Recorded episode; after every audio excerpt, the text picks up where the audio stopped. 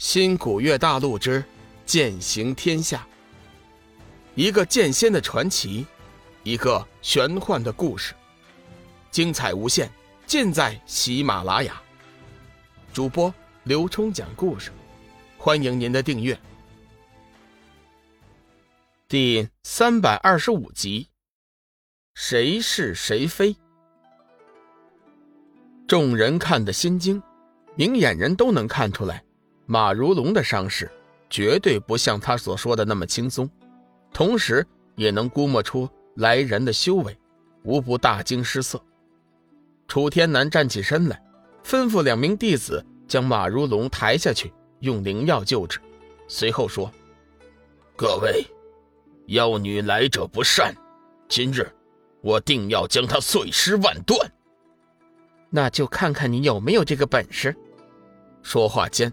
一道蓝色人影闪过，等到众人反应过来，蓝色人影已经站在了大殿的掌教专座前，全身仍被一层蓝色的水汽所包裹，众人也是无法看清楚他的表情。楚天南暗暗心惊，但是这份速度自己就比不上，今天看来麻烦大了。大胆妖女，你残害生灵，伤我弟子！今日还敢送上门来，本座现在就将你伏诛，也叫你知道我仙家的手段。楚天南连声大喝，一是提醒众门人，一是为自己壮威。蓝色人影冷笑一声：“哼，枉你们自称正道，代表正义，遇事却是是非不分，黑白颠倒。以前是这样。”现在还是这样，实在是对你们失望啊！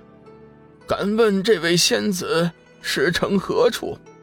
我看你一身修为正大光明，应该不像是妖邪之辈，是不是我们之间有什么误会呀？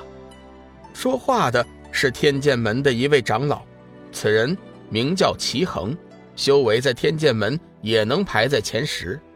蓝色人影冷冷说：“你少装好人，你们天剑门根本就没有一个好东西。”蓝色人影显然对所谓的正道没有什么好感。仙子有点偏激了，我天剑门现为正道魁首，做事自然公允，还请仙子把话说明白。齐恒感觉这女子修为之高，生平罕见。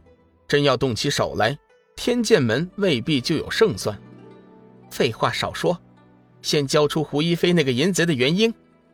蓝色人影冷喝一声，周身的蓝色水汽猛地向四周扩散了一些，众人顿时感觉一股彻骨的寒意钻进了身体。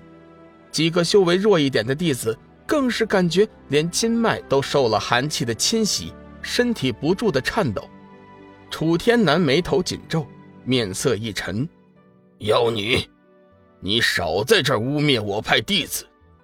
分明是你吸食壮男精元，被我派弟子发现之后，你便杀人灭口，现在还想抵赖？”先前齐恒说话的时候，楚天南一直没有插嘴，为的就是看看这女子到底是何来路，也好确定一下。他是否还有强硬的后台？没想到这女子是油盐不进，而且还出口不逊。今天的事情要是传出去，天剑门的声誉一定会大受损失。哼，蛇鼠一窝，天剑门没有一个好东西。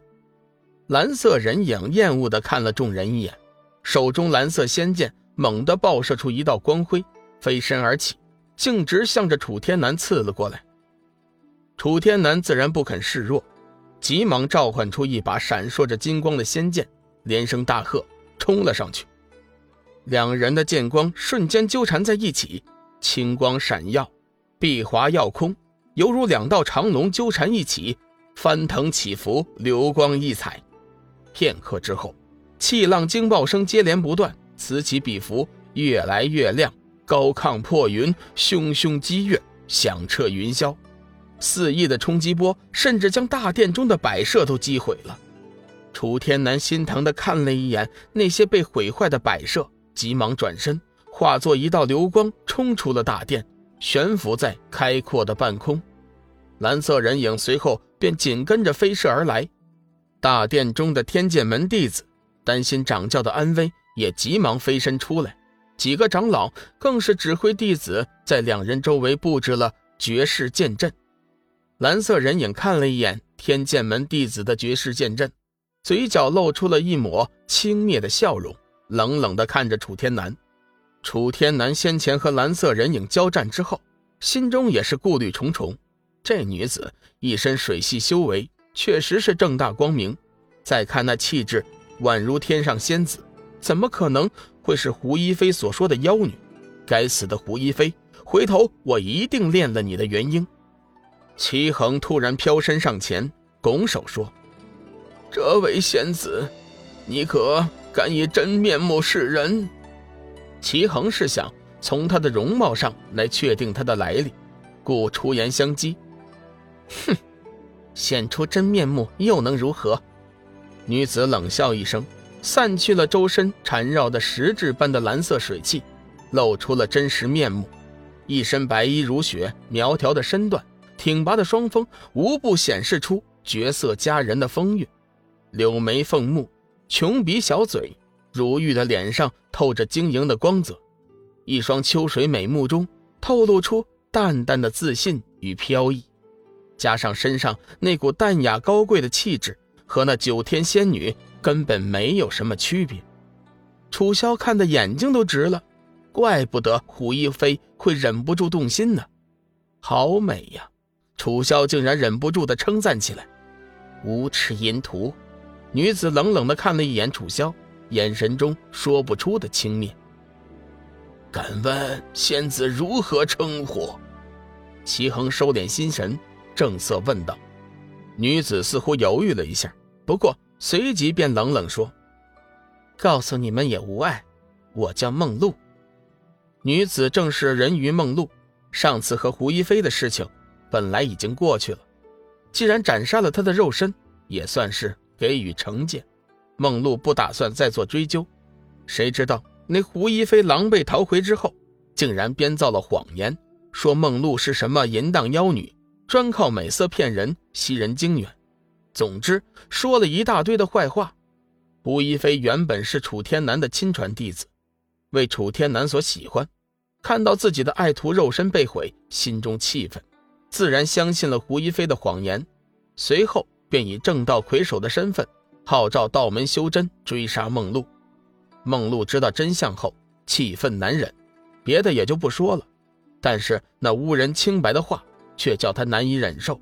他怕这些话被恩人听到，对自己影响不好，这才找上门来问个清楚，顺便将这些卑鄙无耻之徒教刮一番。梦露仙子，你能不能把事情的经过？给我们说一遍呢，也好叫我们判定到底谁是谁非呀。本集已播讲完毕，感谢您的收听。长篇都市小说《农夫先田》已经上架，欢迎订阅。